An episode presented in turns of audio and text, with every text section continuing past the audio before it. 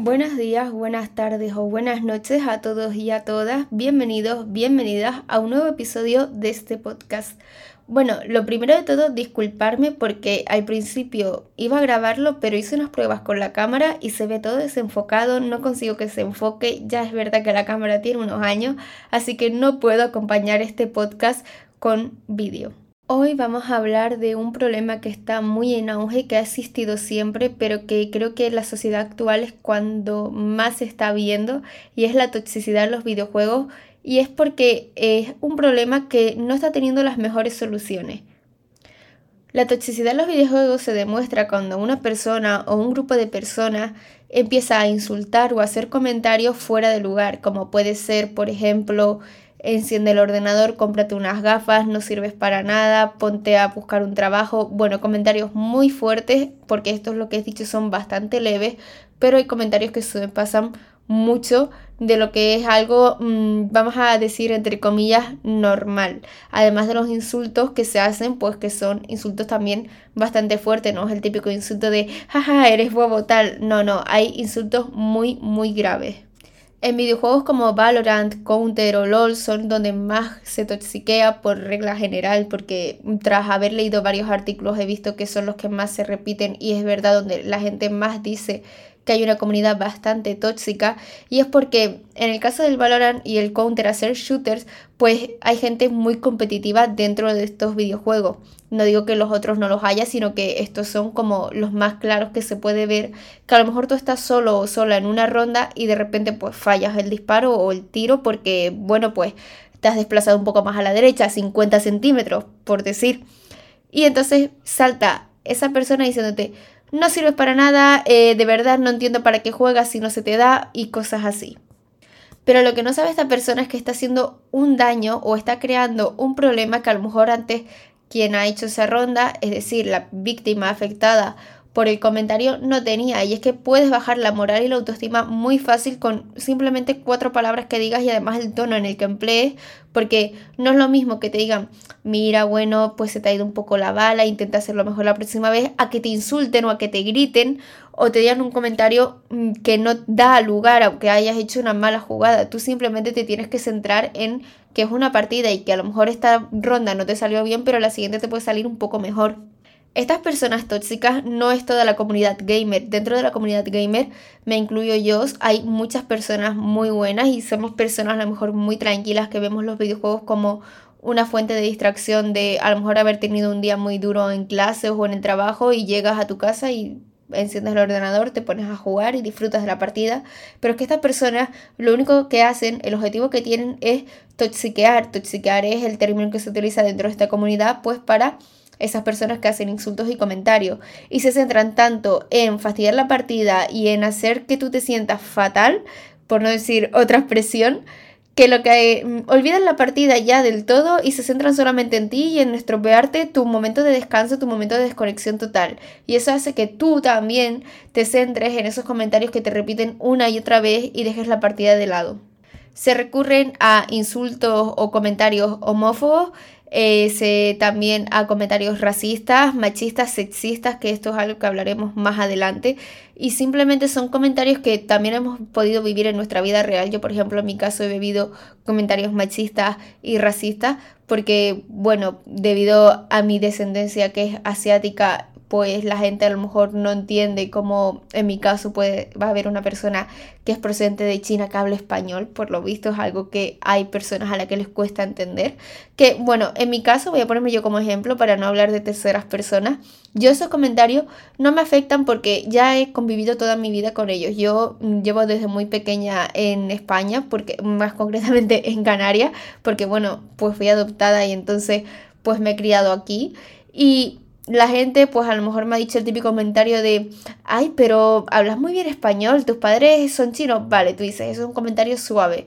pero cuando ya se engloban, por ejemplo en el COVID recibí muchos comentarios y muchos insultos de la gente por todo el racismo que hubo hacia las personas asiáticas, comentarios muy fuertes que no voy a decir aquí la verdad, pues yo me lo tomo como que ya pasó de ello porque ya estoy acostumbrada a convivir con ello. Pero imaginemos una persona que no. Una persona que le dice en un comentario y le hundes la moral, le hunde la autoestima por la que tanto ha trabajado su familia o esa misma persona. y entonces estás creando un daño. Esta gente, esta comunidad tóxica dentro de la comunidad gamer es a lo que se dedica. Le da igual la partida realmente, lo único que quieren es hacer sentir mal a alguien. Hay varios tipos de jugadores tóxicos que se han englobado en términos muy generales. Está el jugador troll, el que trolea la partida, que básicamente es fastidiar la partida aunque no digas nada, sino a lo mejor te quedas AFK, que es quedarte como si estuvieses desconectado o desconectada o fastidiarla pues no jugando bien adrede, pues esas cosas. Después está el flamer, que, o flamer, no sé cómo se dice, que es el que utiliza sobre todo estos comentarios machistas, racistas, sexistas, siempre alude a eso, además de los insultos. El tilteado, que es el que paga el enfado contigo, porque tiltearse es eso, es como enfadarte, entonces ya está pagando ese enfado que a lo mejor él hizo o ella una mala partida, una mala ronda y lo paga con una persona que no tiene nada que ver la pobre persona.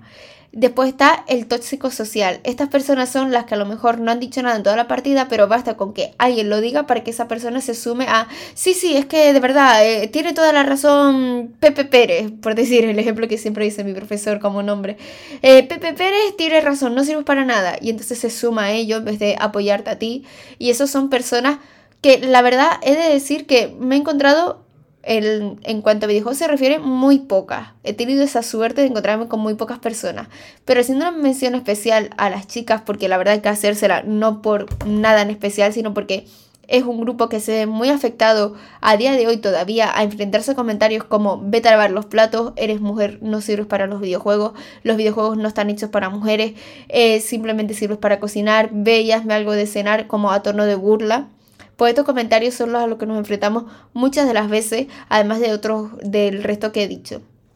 Y es que está mal visto a día de hoy todavía. En algunas personas piensan que está mal visto que una mujer o una chica pueda jugar a videojuegos porque es como que no tenemos esa destreza, por lo visto, o esa capacidad por lo que me da a entender con estos comentarios de que solo servimos para eso, para servir y para cuidar al hombre, pues como se tenía la mentalidad de antes, ¿no? Por así decirlo así. Pero también los niños pequeños se ven muy afectados con esta comunidad tóxica porque al ser niños pequeños se meten con ellos con palabras o con términos o preguntándole cosas que ellos no entienden pues por su edad, no por otra cosa, no porque no lo quieran entender o porque tal, sino porque